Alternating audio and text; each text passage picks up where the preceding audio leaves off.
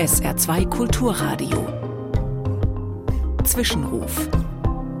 Von Alfred Rempel, Katholische Kirche.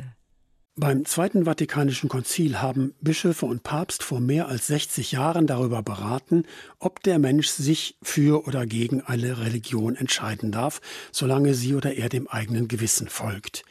Wir nennen das heute Menschenrecht auf Religionsfreiheit.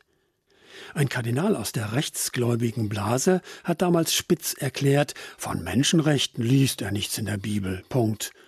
Er wäre besser mal in sich gegangen, beziehungsweise in die eigene Bibel.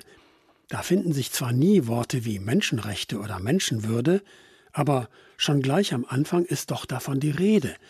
Gott erschuf den Menschen als sein Bild, steht da. Ja, wer braucht dann noch die modernen Wörter aus dem neuzeitlichen Denken? Ich bin, du bist, ihr seid, wir sind von Gott beauftragt zum Leben. Das ist und bleibt Menschenwürde und Menschenrecht. Auch wenn rechte Menschen glauben, sie könnten da sortieren nach irgendwelchen Bio-Eigenschaften, nach Blut und Boden, nach Bildung oder Besitz oder was auch immer. Deswegen finde ich es wichtig, dass so viele christliche Menschen und Gruppen aus sich herausgegangen sind und weitergehen, dass sie mitgehen und mitdemonstrieren mit vielen anderen, dass sie die Bürgerinnen und Bürger in ganz Europa und überall auf der Welt aufrütteln wollen.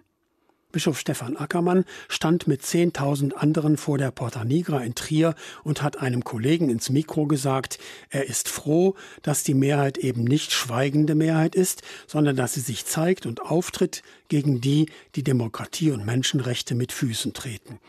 Und dass er dafür auch gern selbst auf die Straße geht. Doch, doch, von Menschenrechten und Menschenwürde findet sich ziemlich viel in der Bibel. Die ist ein sehr politisches Buch. Für alle.